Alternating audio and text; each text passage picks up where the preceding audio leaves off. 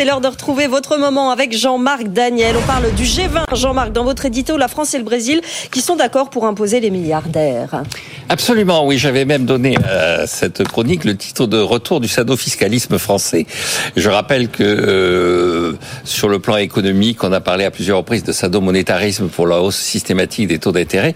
Je pense que nous subissons une attaque de sadofiscalisme, c'est-à-dire une volonté d'augmenter les impôts, une volonté qui est assez naturelle chez le président de la République brésilien, puisque il se réclame de la gauche, d'une gauche extrême, et euh, cette adhésion à la gauche extrême, il la manifeste surtout dans ses déclarations et assez peu dans sa politique. Donc là, il a pris une position pour augmenter les impôts.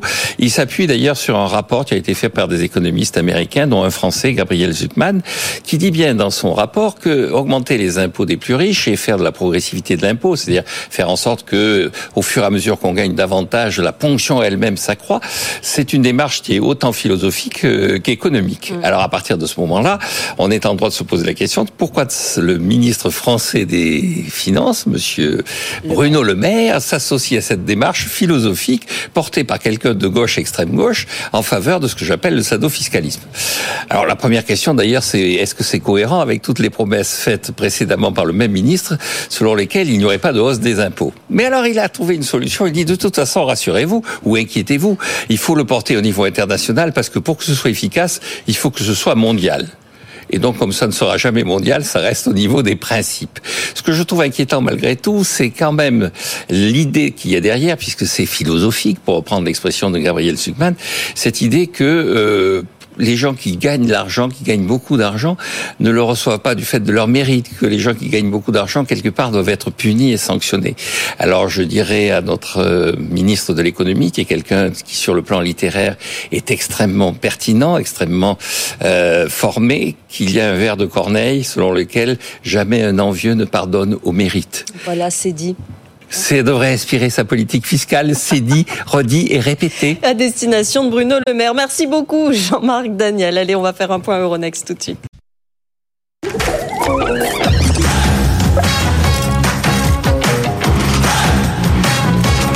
BFM Business, avec vous, les réponses à toutes vos questions dans l'entreprise. Sandra Gandoin. dans l'entreprise, c'est votre vie. Au bureau, vous êtes patron, vous êtes salarié, vous êtes indépendant. Posez-nous vos questions. Il y a une adresse à connaître, Sofiane. Avec vous à bfmbusiness.fr, vous nous envoyez toutes vos questions et puis sur les lives LinkedIn et YouTube en commentaire et puis on les lit jusqu'à 13h, Sandra. Nos talentueux experts sont sur ce plateau. Nous accueillons aujourd'hui Clara Mollet, auteure, productrice, euh, créatrice des règles du jeu. Bonjour Clara, merci d'être avec nous. À vos côtés, Camille Puech, CEO de Cali Social. On va parler de santé au travail principalement. Bonjour Camille. Caroline Adam est à vos côtés, déléguée générale SP2C. Là, on parle ici d'expérience client. Bonjour Caroline. Et notre avocate fiscaliste avec sa formule. Elle est là aujourd'hui. Bonjour Diane Ingani, avocate fiscaliste indépendante. On est ravis de vous retrouver et on commence tout de suite par la première question, Sofiane. Elle est pour vous, Clara Mollet, notre experte égalité au travail. Comment puis-je promouvoir mon travail sans paraître arrogante? Clara.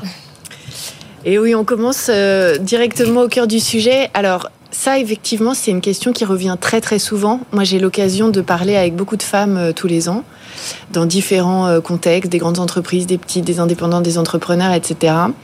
Et cette forme de culpabilité, en fait, qu'on ressent à se mettre en avant, ou en tout cas à avoir le sentiment de devoir se mettre en avant pour progresser, c'est très très fréquent. Et c'est très très féminin. Parce que les hommes ne se posent même pas cette question, je pense. En tout cas, euh, pas de la même manière. Je pense que cette culpabilité-là, elle est particulièrement forte euh, pour les femmes. Euh, c'est pour des raisons qu'on a déjà eu d'ailleurs l'occasion d'aborder sur ce plateau, les biais de genre, le regard plus négatif porté sur une femme qui a tendance à s'affirmer, euh, à demander ce qu'elle veut, à dire non, à dire je veux, je vaux, à demander plus d'argent, etc., etc. Il y a une forme de transgression pour les femmes à adopter cette attitude-là. Donc, il faut s'affranchir finalement de cela il faut en tout cas s'affranchir. S'affranchir, c'est, moi je trouve que c'est une mission impossible parce que c'est des choses qui sont tellement racinées, on est tellement conditionné qu'en fait quelque part la question n'est pas vraiment là. Ce qu'il faut faire, à mon sens, c'est pas vraiment chercher à s'affranchir, c'est à faire fi à faire malgré tout. Ce sentiment de d'illégitimité, cette culpabilité à à mon sens, elle sera toujours là. Et en revanche, plutôt que de chercher à lutter, à s'en débarrasser, à faire avec et à faire malgré. Et à se mhm. dire que bah, quelque part, oui, euh, il y a peut-être un, un, petit risque à aller euh, demander ce qu'on veut. Il y a peut-être et quand je dis un petit risque, c'est effectivement le risque de déplaire sur le moment. C'est pas, on parle pas de risque démesuré, mais je comprends l'inconfort en fait qui vient avec ça et de se réconcilier avec cet inconfort-là, de l'accepter, de faire malgré lui. Je crois que la réponse elle est là. Et juste pour répondre à la question de manière euh, concrète, euh, promouvoir son travail ne veut pas dire faire un numéro de claquette sur la table une fois par an et montrer qu'on est le meilleur au détriment des autres, etc., etc. Là, il s'agit plutôt de choses qui facilitent la vie de son environnement professionnel, de son chef, de ses collègues, etc. Comment je fais pour rester dans leur paysage mental par des petites choses, en leur posant des questions, en leur reportant régulièrement ce que je fais, etc., etc. Sans chercher à démontrer qu'on est meilleur que. Enfin voilà, c'est pas le sujet de. Mais plutôt de s'assurer que les gens sachent ce qu'on fait quand ils pensent à nous. Camille oui, et c'est un enjeu qui va au-delà même de l'individu parce que c'est un enjeu de santé mentale. Euh, le problème de ces situations, c'est qu'à force de ne pas se mettre en avant, eh bien, euh, d'autres peut-être ont des promotions là où on ne les a pas, et ça génère des frustrations. Oui, c'est vrai, ça, génère des frustrations. Ça génère des frustrations. C'est mauvais pour la santé mentale parce que forcément, vous avez, vous vivez avec un sentiment d'injustice permanent. Et c'est aussi mauvais pour les organisations de travail parce que quand vous avez au sein de votre organisation des gens qui font mais qui vivent une injustice, finalement, ils se désengagent et vous perdez, vous perdez les gens qui sont le cœur de votre organisation au profit de ceux qui disent être le cœur de votre organisation. Et ça, mm. c'est très délétère. Et l'enjeu des organisations, c'est d'avoir justement des systèmes de mesure, de valorisation des individus qui vont au-delà de ce que l'individu déclare et met en avant. Sofiane. Une petite réaction sur LinkedIn de Ménage Parfait qui nous dit vraiment merci pour votre émission. Eh ben, on vous salue. On espère que tout se passe bien au niveau du ménage. Les questions suivantes, concrètes. Elle est pour Caroline Adam. Expérience client. J'ai une agence euh, de voyage en ligne. Comment réduire le délai de réponse de mon service client sans en compromettre la qualité Très bonne question. Euh, moi, je pense à trois choses. Automatiser ce qui peut l'être. On a souvent la question, c'est une agence de voyage, si j'ai bien compris. Euh, quand est-ce que mon billet d'avion va arriver? Tout simplement automatiser, par exemple, avec un chatbot sur cette question-là, parce qu'on sait que les billets d'avion arrivent généralement au plus tard 48 heures avant le décollage. Mmh. D'ailleurs, vous savez que je viens toujours avec ma boîte à outils avec vous. Oui, on aime hein beaucoup les, boîtes à outils. Voilà. J'espère qu'elle prend pas trop de place parce qu'on a un peu. non, c'est pour ça que j'ai toujours des papiers. Mais par exemple, il y a un chatbot, euh, effectivement, que vous pouvez mettre en place avec Zapier, qui est un outil qui fonctionne avec OpenAI. La version simple est gratuite. Et donc vous automatisez ces questions un petit peu, euh, un petit peu euh, qu'on peut, euh, ces questions fréquentes. Après, vous utilisez aussi un logiciel qu'on appelle de ticketing, c'est-à-dire qu'on priorise effectivement les questions. Et après, je crois que vous aviez eu Linda, si je dis pas de bêtises hier, former vos équipes à la gestion effectivement de la relation, du temps, de la solution. Et c'est intéressant de savoir à quel moment on automatise et dans quelles circonstances on humanise. Absolument. On est d'accord. Hein Absolument. Est-ce que c'est un moment critique pour le client.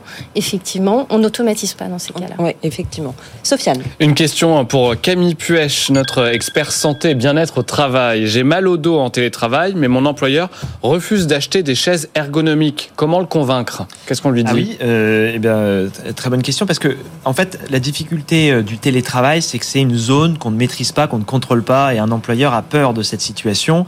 Et la question de la chaise ergonomique, qui arrive un petit peu comme un cheveu sur la soupe, peut paraître comme une façon de d'améliorer son confort.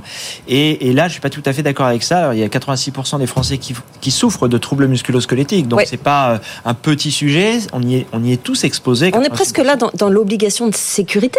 Alors, la difficulté, c'est que justement, le droit sur la question du télétravail est assez particulière parce qu'il y a le télétravail contraint et le télétravail autorisé. Donc, euh, l'obligation de l'employeur vis-à-vis des mesures euh, de protection du salarié quand c'est un télétravail autorisé versus un télétravail contraint ne sont pas les mêmes.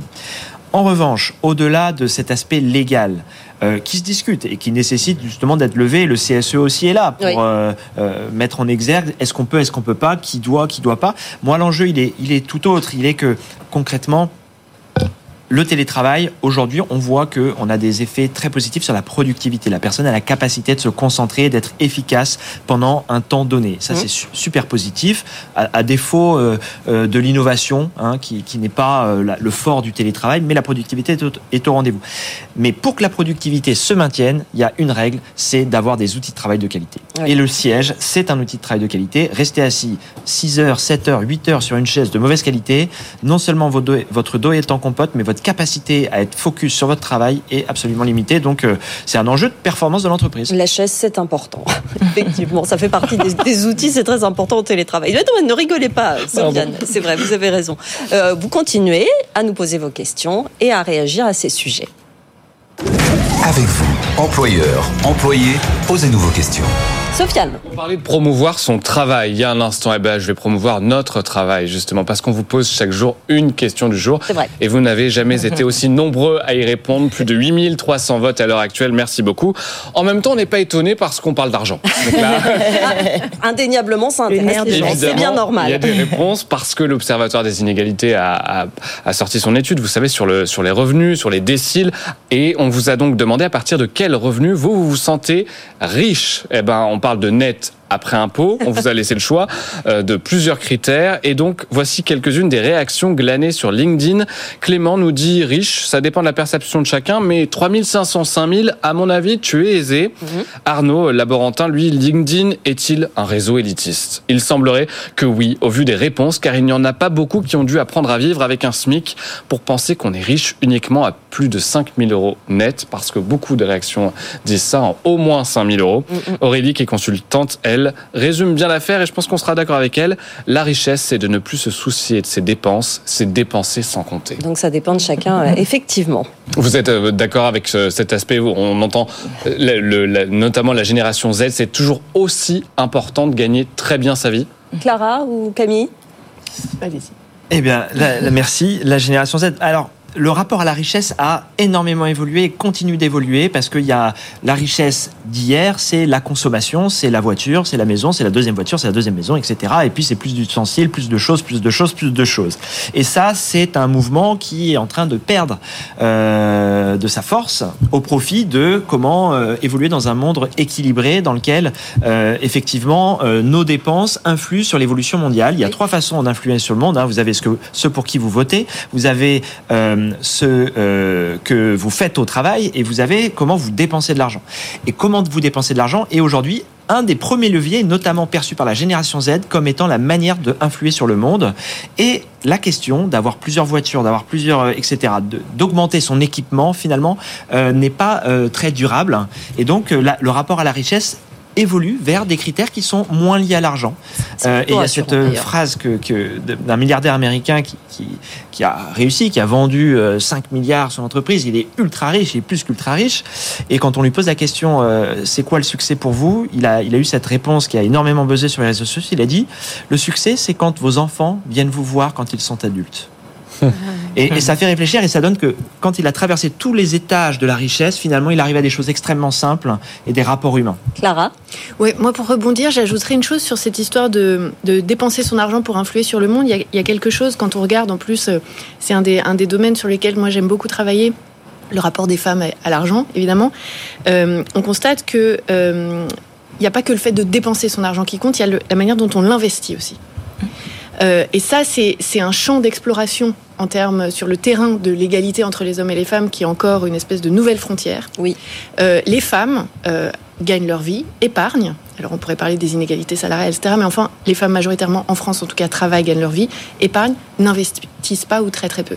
Et ça, ça a des conséquences majeures à la fois sur le monde dans lequel on vit et l'économie dans laquelle on vit, puisqu'on sait que les femmes n'investissent pas comme les hommes. Mmh. Et ça a des euh, conséquences à l'échelle beaucoup plus micro-individuelle sur les inégalités pérennes de niveau de vie, de solidité euh, financière, etc., de niveau de vie à la retraite entre les hommes et les femmes.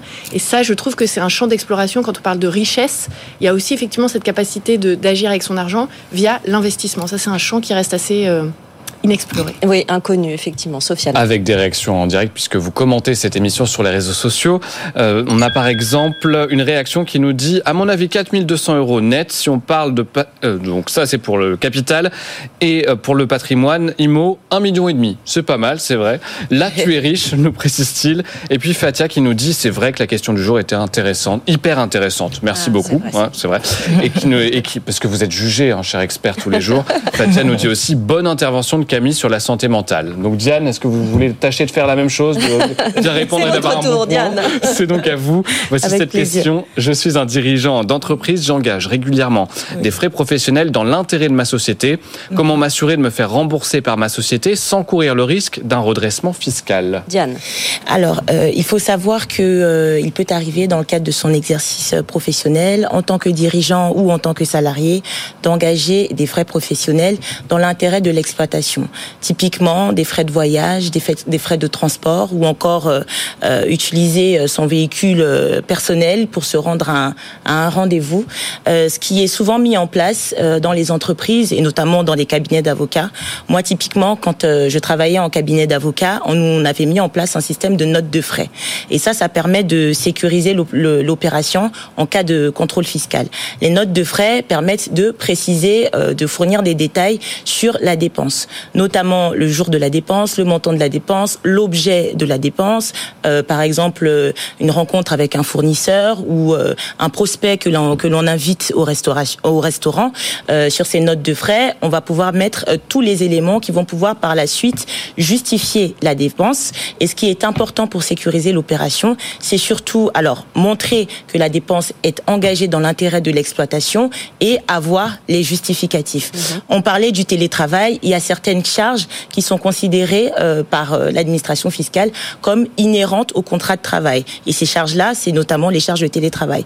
Donc depuis euh, la Covid-19, le télétravail, enfin, il y a beaucoup de, télétravail, il y a beaucoup plus de télétravail qu'avant, et les travailleurs ont de nombreuses charges comme les charges d'électricité, les charges, différentes charges qui sont liées au télétravail, et ces charges sont considérées par l'administration fiscale comme des charges inhérentes au contrat de travail. Donc pour ces charges-là, il ne devrait pas y avoir de difficulté à les justifier. Et pour toutes les autres charges, comme les, charges de transport, les restaurations, les cadeaux clients, il faut toujours avoir ce système de notes de frais. Camille Moi j'ai une question en fait. Est-ce que euh, l'abonnement Internet oui. d'un individu finalement rentre dans... Il va utiliser son abonnement Internet pour... Euh, en partie, pour euh, travailler. Exactement. Est-ce que ça... Il peut passer une partie de son abonnement Internet en note de frais pour son employeur ou la, totalité il y a une... Effectivement, bah, il faudra euh, proratiser, c'est toujours ça. Alors, euh, quelle est la mesure de l'utilisation de son abonnement Internet par rapport à son travail et par rapport à son utilisation euh, personnelle voilà pour, euh, votre réponse, euh, Camille. On va passer à la.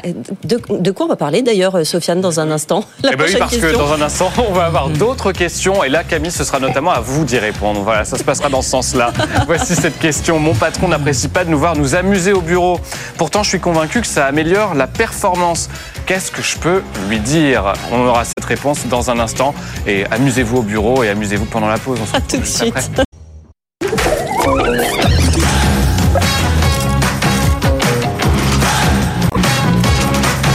Business, avec vous, les réponses à toutes vos questions dans l'entreprise.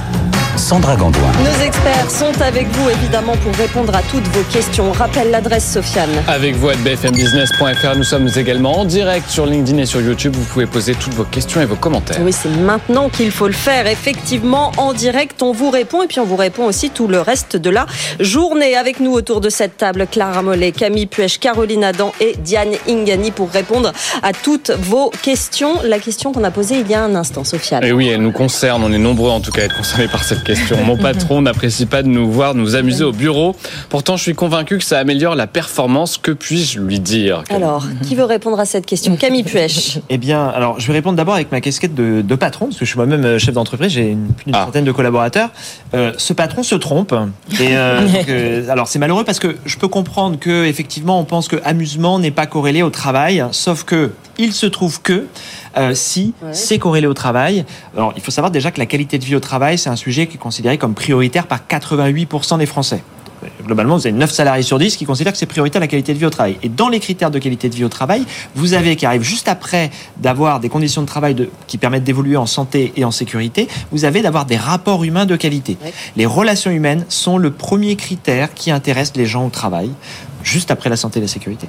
euh, et, et, et au-delà de que ce soit un désir du collaborateur de se faire des amis, de rencontrer des gens, d'avoir des bons rapports humains au travail, ça a aussi une incidence directe sur son engagement, sa santé et même son bien-être.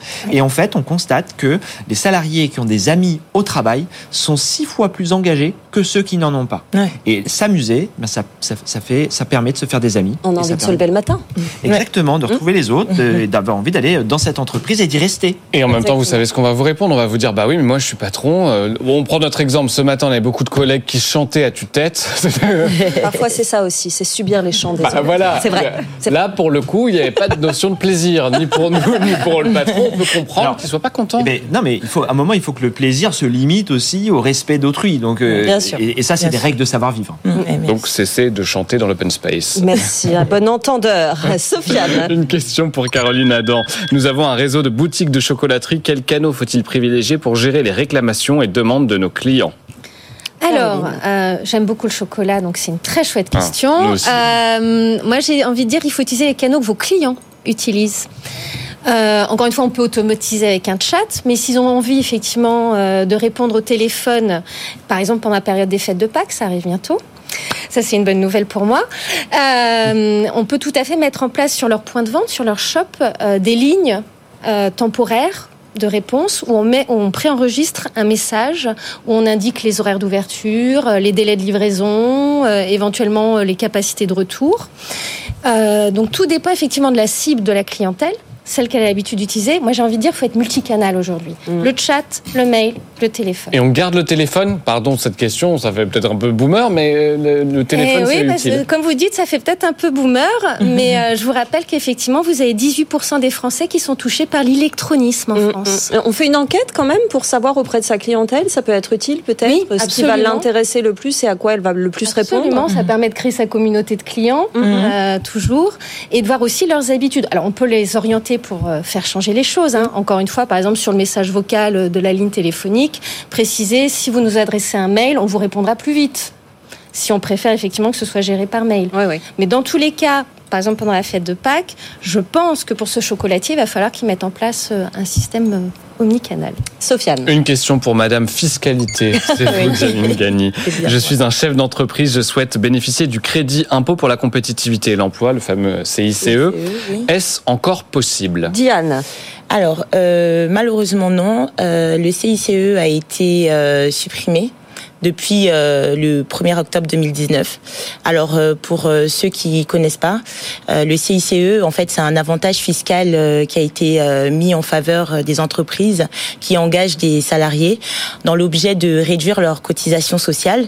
Ce CICE a été remplacé depuis le 1er janvier 2019 par un allègement patronal euh, qui, lui, consiste aussi à une réduction euh, des cotisations, notamment des cotisations d'assurance maladie pour les salariés qui sont soumis au régime euh, général de la sécurité euh, de la sécurité sociale dans la limite de 2,5 fois le SMIC. Donc malheureusement, euh, ce monsieur ne pourra plus bénéficier du CICE, mais pourra bénéficier de cet allègement patronal qui est euh, qui est euh, le, le nouvel avantage fiscal qui a remplacé ce CICE. Voilà pour la réponse. Sofiane. On passe aux réactions à la question du jour euh, parce qu'elle vous fait énormément réagir justement cette question. À partir de quel revenu mensuel vous considérez-vous comme riche D'autres réactions sur LinkedIn. David qui est business developer nous dit il manque au moins un zéro pour considérer que l'on est riche parce qu'on a proposé que jusqu'à 5 000 et plus. Donc voilà, peut-être qu'il faut 50 000 par mois d'après lui.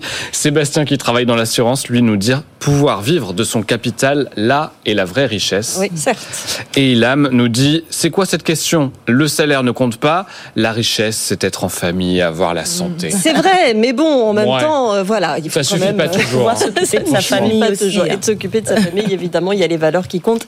Euh, c'est important. La question suivante. Une question pour vous, Clara Mollet, notre experte en égalité au travail.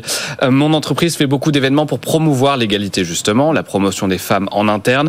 Pourtant, les choses ne semblent pas évoluer. Les postes de décision les plus rémunérateurs et stratégiques sont toujours occupés par des hommes et on reste loin de la parité. Comment l'expliquer? Clara. Bonne question. Alors juste avant, je voudrais juste rebondir sur la question du jour. Vous savez qu'il y a une étude d'Harvard qui a été publiée sur le niveau de rémunération qui accorde le bonheur. C'est-à-dire l'argent fait-il le bonheur Et y a- ça a été mesuré sur plusieurs années. Donc il y a un seuil euh, objectif de revenu qui permet d'accéder au bonheur et c'est 70 000 dollars annuels par personne. Ah, ce qui n'est pas non plus. Donc, c'est un rêve. Oui atteignable. Accessible, voilà. oui. Mais donc l'argent fait-il le bonheur? Oui, jusqu'à 70, après c'est marginal. Ouais, intéressant. Une courbe décroissante, j'imagine. 5 000 euros à peu près, 70 bah, donc on y est, on y est, voilà. C'est à peu donc, près bon, ça, voilà. En effet. Bon, et après euh, Alors, donc, et après pour, répondre à votre question. oui, alors très bonne question, évidemment. Euh, et ben là, en fait, on touche à la limite de la volonté individuelle, évidemment, parce que euh, moi, par exemple, mon travail, c'est de m'adresser aux femmes et d'essayer de débloquer ce qui les bloque et notamment les, les blocages dont elles, elles sont porteuses. Cette méthode-là, elle a une limite parce qu'on se heurte évidemment à un environnement, à une culture d'entreprise, à parfois un management, etc., etc., à des conditionnements socioculturels, etc. ce qui est intéressant, le, le, cas de cette dame, il est extrêmement répandu. Il y a beaucoup, on est, on est dans un moment qui est très intéressant. Il y a beaucoup de lois. L'arsenal juridique français, il s'est quand même énormément musclé ces dernières années, avec parfois un peu des, des, des comment dirais-je, une volonté plus grande que dans les faits. Parce il y a beaucoup d'entreprises qui, je pense aux indices par exemple, euh, il y a beaucoup d'entreprises qui provisionnent les, les pénalités pour pouvoir ne pas respecter la loi, etc. Donc je sais qu'il y a aussi beaucoup de failles dans ce dispositif. Il n'empêche que la volonté politique affichée, ça reste un message fort pour tout le monde. L'arsenal continue de se muscler.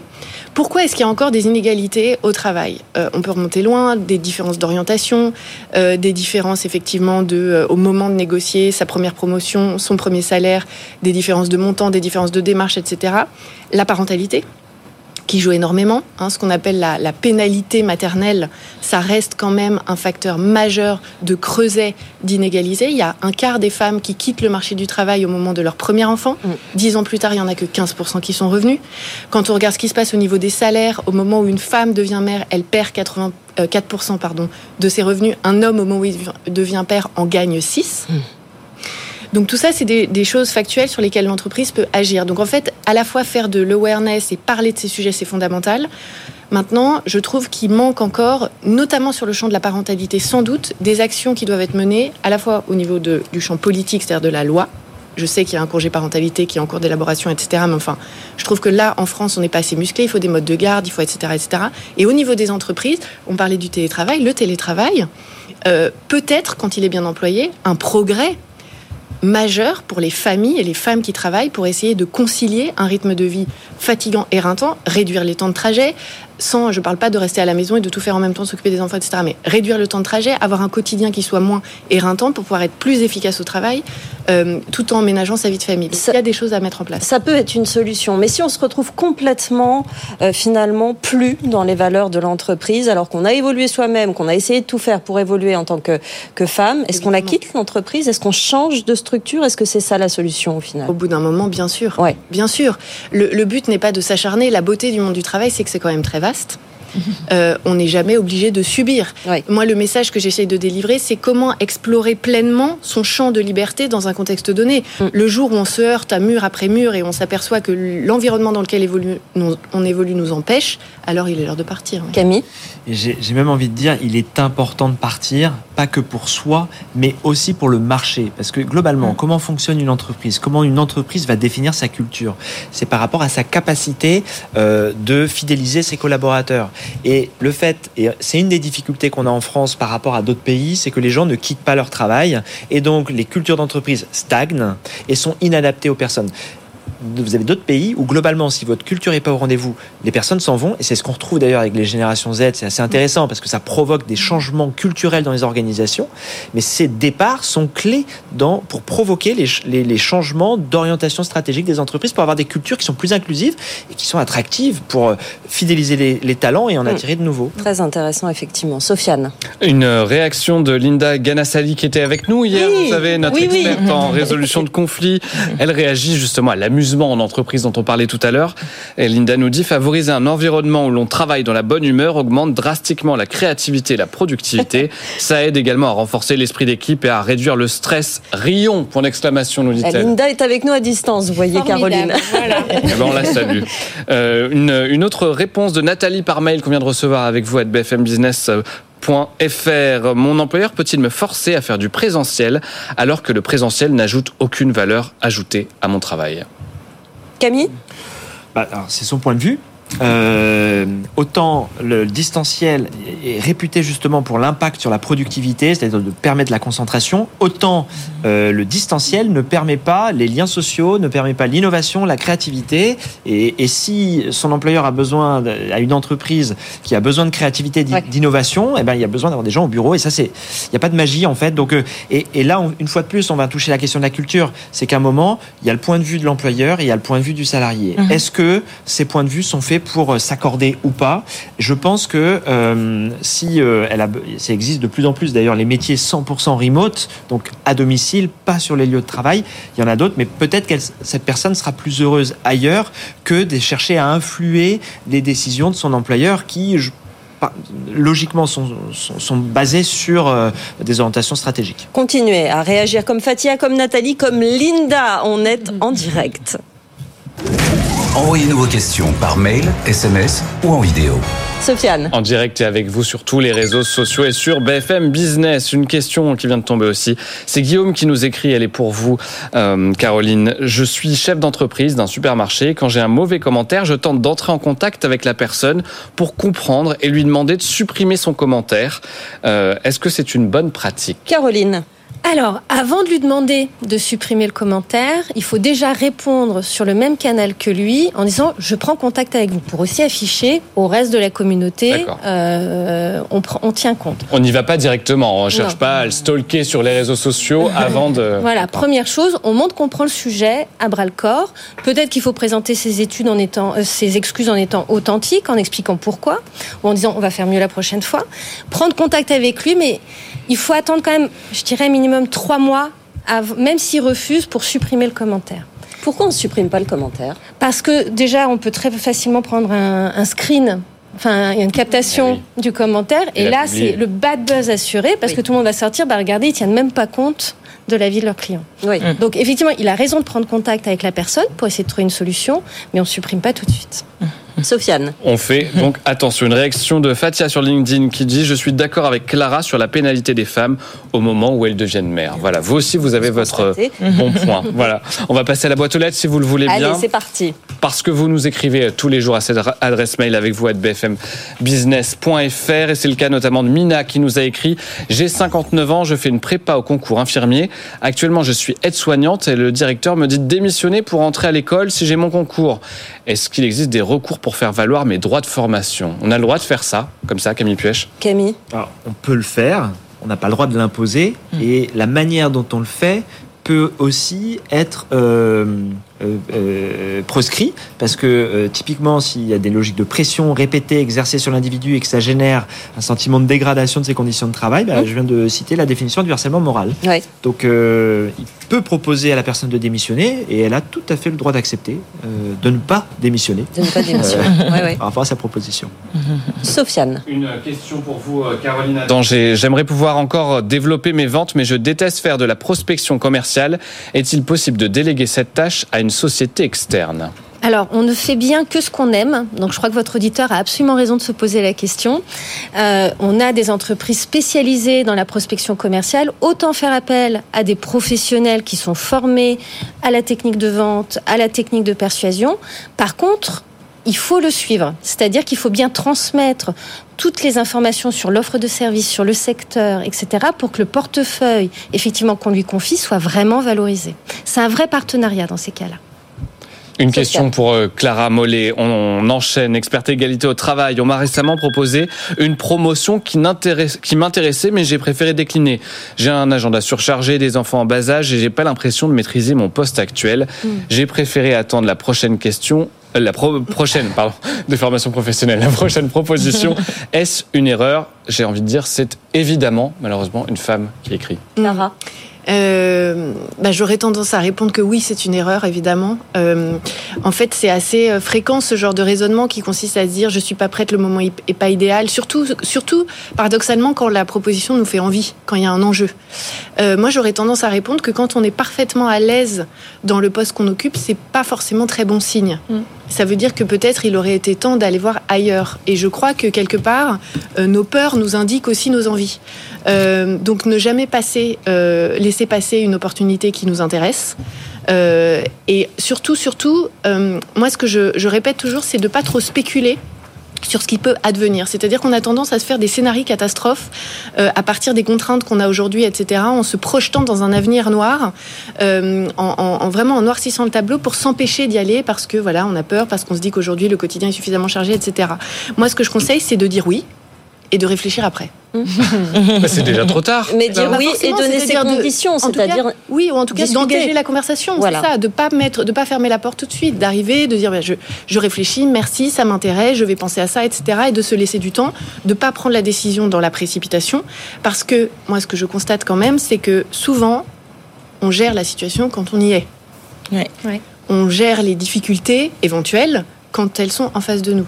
Donc moi, ce que je répondrai à cette euh, femme, c'est évidemment ne fermez pas la porte. Oui. Vous vous débrouillerez sans doute bien mieux que ce que vous croyez. Euh, et ne vous et, et, encore une fois, être parfaitement à l'aise dans son poste, maîtriser tout maîtriser, je pense que ça a euh, ses limites assez rapidement. Camille. Et puis il y a une réalité aussi qui est liée à l'évolution du monde à l'heure actuelle, c'est que on est dans un monde d'innovation constante. Et aujourd'hui, personne ne maîtrise parfaitement les nouveaux postes auxquels on est confronté. Donc l'enjeu n'est pas de savoir si on maîtrise ce qu'on nous propose, l'enjeu est aussi d'être conscient que personne ne le maîtrise totalement. Et il faut aussi déculpabiliser, euh, parce que souvent dans ce type de la question, euh, on voit qu'il y a une, une, introspection de la personne, elle se compare vis-à-vis d'elle-même. Euh, non, c'est pas le calcul qu'il faut faire. Il faut reconnaître qu'il y a un poste, personne n'est parfait pour le prendre. Il y a que des gens imparfaits pour le prendre. Et la question, c'est qu'on cherche des gens qui ont envie de le faire et qui ont déjà une base qui vont leur permettre d'atteindre ce qu'il faut pour faire ce poste-là. Et ça, c'est le cas de tout le monde. Clara. Absolument. Et j'ajouterais aussi de faire confiance à celui ou à celle qui nous le propose. Oui. Tout à fait. De pas se, se saborder en pensant qu'il n'a pas vu tel ou tel mmh. travers. Euh, voilà. Le poste confiance. va aussi prendre les contours que vous lui donnez. Hein, donc c'est important. Il faut demander des moyens en revanche. Sofiane. Un bon point pour Caroline sur LinkedIn. Une réaction OK avec Caroline pour promouvoir le multicanal dans le domaine du service client. Donc voilà, vous aussi, vous avez Parfait. votre smiley. On passe à l'actu du jour, si vous le voulez bien. Oui. L'actu du jour, c'est euh, un article de presse paru dans The Guardian, le quotidien britannique. Elle perd 760 000 euros d'indemnité après avoir remporté une compétition de lancer de sapin de Noël. C'est pas banal. Oui, en effet. Alors, je vais tout vous expliquer. C'est ce qui est arrivé, en effet, à une Irlandaise de 36 ans, Camilla Grabska, qui a vu son dossier de demande d'indemnité rejeté à cause de sa participation. Parce que le problème, c'est qu'elle affirmait être en invalidité depuis un accident de voiture en 2017, mmh. qu'il avait contrainte à quitter son emploi. Elle touchait depuis euh, une allocation liée à son invalidité, mais elle était pourtant debout pour remporter la compétition dans la catégorie féminine du lancer de sapin de Noël dès 2018, donc ça fait proche hein, de l'accident, à 1m50 le lancer. C'est quand même bien joué. La justice lui réclame maintenant 760 000 euros de dommages et intérêts qui lui passent sous le nez. Hein. C'est ce qu'elle devait euh, percevoir au titre de son, de son dédommagement, mais ça lui passe évidemment sous le nez. Et tout ça à cause des réseaux sociaux, ouais, parce que des photos de l'événement ont été publiées, mm -hmm. et maintenant la justice... Bah, bah, tout ça à cause de son manque de transparence, surtout peut-être, oui. euh, Camille Puech. J'ai l'impression qu'il y a une fraude à la base, donc ouais, euh, finalement, euh, c'est triste cette histoire, parce qu'effectivement, il y a une tentative de fraude euh, qui bah, ne fonctionne pas, et, et, et, et on parle aussi de l'indemnité perdue, alors que finalement, les réseaux sociaux ont mis en exergue une fraude. Oui, tout simplement, c'est vrai, c'est vrai. Ah oui, mais bon, peut-être que si tout ça n'avait pas été publié, ah bah ça serait resté dans le, dans le grand des secrets. C'est un petit peu aussi la même chose pour l'administration fiscale, qui est aussi souvent sur les réseaux sociaux. Il y a des de l'administration. Ah bah, d'ironie, Sandra. Malheureusement, il y a certaines personnes qui déclarent 2000 euros, 3000 euros de, de, revenus, et puis sur les réseaux sociaux, on roule en Mercedes. oui, maintenant on, on peut regarder. Avec Google Maps et Google Earth, on voit qu'il y a une piscine, etc. Et maintenant, oui, voilà. le... et donc derrière, bah, ça crée des, des, des, redressements, ce genre de choses. Donc effectivement, il faut faire attention, il faut être assez cohérent avec ce qu'on dit à la justice, à l'administration fiscale et ce qu'on montre oui. euh, sur les réseaux sociaux. Il y avait notamment cette histoire de piscine, avec oui. Google qui avait repéré toutes les piscines euh, ah. avec ces, ces photos euh, mm -hmm. de gens qui ne déclaraient pas, ne déclaraient pas leur, leur piscine, piscine, dans leur, dans leur jardin. Déclarez vos piscines et ne faites pas de lancer. De toute façon, on évite le concours de lancer de sapin. Ouais, ouais, c'est pas terrible. Pas très bon pour le Justement, on profite de votre présence, chère Diane. Diane, avocate fiscaliste. Pour cette question, en tant que chef d'entreprise, j'engage régulièrement des frais de formation. Pourrais-je bénéficier d'avantages fiscaux à ce titre? Diane Alors oui, bien évidemment, il y a un crédit d'impôt euh, pour les chefs d'entreprise euh, qui se forment. Euh, il est ouvert assez largement. Il peut bénéficier aux gérants, aux dirigeants, même aux membres du directoire d'un conseil d'administration. simplement, pour pouvoir bénéficier de ce crédit d'impôt, il y a certaines conditions.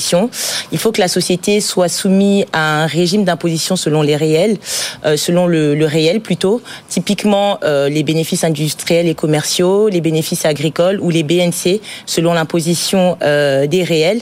Pour euh, calculer euh, son droit à formation, je vais vous donner une petite formule. La formule de Diane, attention. Ah, les Comme d'habitude. Alors, si vous avez par exemple eu au cours d'une année civile 40 heures de, de, formation, vous multipliez ces 40 heures fois le taux horaire du SMIC qui est à ce jour de 11,66 euros, il me semble, et cela vous donnera droit à un crédit d'impôt de 466 euros. Voilà. Ah oui, vous avez fait le calcul en direct. Quoi.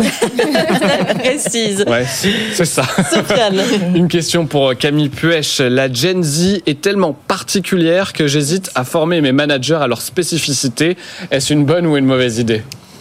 On voit de plus en plus de formations pour comprendre la génération Z qui, qui, apparaissent et qui pullulent pour que les managers comprennent comment elle fonctionne pour éviter les ratés culturels entre les deux. On rappelle quand même à quel âge cette génération Z aujourd'hui? C'est né au-delà de 1997 à peu près. donc elle est à 25 ans à peu près. Exactement. effectivement, ça vaut peut-être le coup. elle arrive sur le marché du travail. De les comprendre. Alors après, il faut aussi choisir sa formation parce que en fait, quand on creuse ce qui se passe avec cette génération Z, c'est pas qu'ils sont différents. On n'a pas fait euh, donner naissance à des extraterrestres. Euh, ils sont comme nous. La différence, c'est qu'ils évoluent dans un monde qui est différent que euh, celui dans lequel nous on a évolué. Et donc l'enjeu, c'est pas tant de comprendre comment ils sont, c'est de comprendre l'environnement dans lequel ils ont évolué et de mettre du rationnel derrière les comportements qu'on va voir chez eux qui nous paraissent irrationnels. Parce qu'effectivement, ils n'ont pas le même engagement et le même attachement au travail, ils n'ont pas le même attachement à la richesse, on en parlait tout à l'heure les générations Z n'ont pas les mêmes perceptions de ce qui constitue la richesse. Euh, et, et, l'enjeu n'est pas de les comprendre pour les manipuler, l'enjeu est de comprendre leurs drivers, ce qui provoque chez eux des émotions, des motivations, pour justement bien, adapter le travail aux évolutions de la société tout simplement. Oui mais pardon Camille, on, va en arriver à faire des formations pour tenter de comprendre les jeunes. Où est-ce que ça a pêché à un moment? Le décalage, le fossé c'est tellement creusé qu'on est obligé de faire ça? Oui. Ça paraît fou. Oui, parce que digital, intelligence artificielle, mhm. euh, on n'a plus euh, euh, qui, on n'a plus de problème de nourriture, de logement, etc. Donc on a un monde qui est complètement différent et qui a conditionné aussi une, une population qui grandit de manière avec des aspirations complètement différentes. Caroline? Oui, on voit, on voit, on voit bien des formations interculturelles en business. C'est la mhm. même chose. Donc, on, vous, êtes, d'accord, il faut, former les managers à cette arrivée bah, qui va être massive mhm. euh, de la génération Absolument. Et c'est aussi une formation à apprendre l'évolution du monde. Oui. Mm. Clara Non, non, j'ajouterais qu'effectivement, il y a tellement un enjeu d'attractivité pour les entreprises en général, parce que euh, c'est une génération qui a un autre rapport au travail, pas parce que c'est une génération qui a un problème avec le travail, je mm. pense pas du tout, c'est des... mais ils n'ont pas forcément les mêmes motivations, le même attachement, euh, et il n'y a pas cette espèce de fidélité fidélité euh, qu'on pouvait connaître. Bon, peut-être que déjà notre génération euh, n'est pas exactement dans ces schémas-là, mais cette fidélité totale où en fait dans ce rapport très vertical à la structure de l'entreprise, une espèce de reconnaissance pour l'organisme qui nous offre du travail. Donc effectivement, il y a un enjeu d'attractivité et de, et de, rétention. rétention. Mmh. Plus vous les comprendrez, plus vous pourrez bah, effectivement correspondre à leurs attentes. Les réponses à la question du jour, Sophia. Eh oui, on vous demandait euh, à partir de quel revenu mensuel vous vous considérez comme riche? Bon, visiblement, les réponses les plus basses sont les moins convaincantes. Pour vous, très clairement, sur LinkedIn et X, 5% répondent entre 3000 et 3500 euros net euh, après impôt. 13% entre 3500 euh, et 5000 euros et plus de 5000 euros, là c'est le plébiscite 82%. À noter cette petite subtilité sur Instagram où on trouve les plus jeunes de, de nos votants. Eh bien, ce stade de 5000 euros n'est euh, plébiscité que par 59%. Le, le taux de rémunération semble euh, moins important chez la génération Z, comme on le disait il y a un instant. Oui, c'est ce qu'on disait effectivement euh, tout à l'heure. La question de demain, Sofiane. Planning, problème au bureau, les managers sont-ils hors sol? Une question qu'on se pose après la déclaration du patron de la SNCF qui prône un management euh, hélicoptère, c'est-à-dire vers le haut et en même temps qui est capable de raser le sol pour comprendre ses équipes. On en parlera demain avec nos experts. Merci beaucoup. On se retrouve demain évidemment. On remercie nos experts du jour, Clara Mollet, Camille Puech, Caroline Adam et Diane Ingani pour sa formule et ses, ses conseils en fiscalité. Merci à tous les quatre d'être venus aujourd'hui dans notre émission. Merci Sofiane, on se Merci. retrouve demain. C'était super pour un 29 février. Oui, c'est vrai, c'était un magnifique 29 février. Et vous continuez à nous écrire. Très bonne journée sur BFM Business. Avec vous sur BFM Business.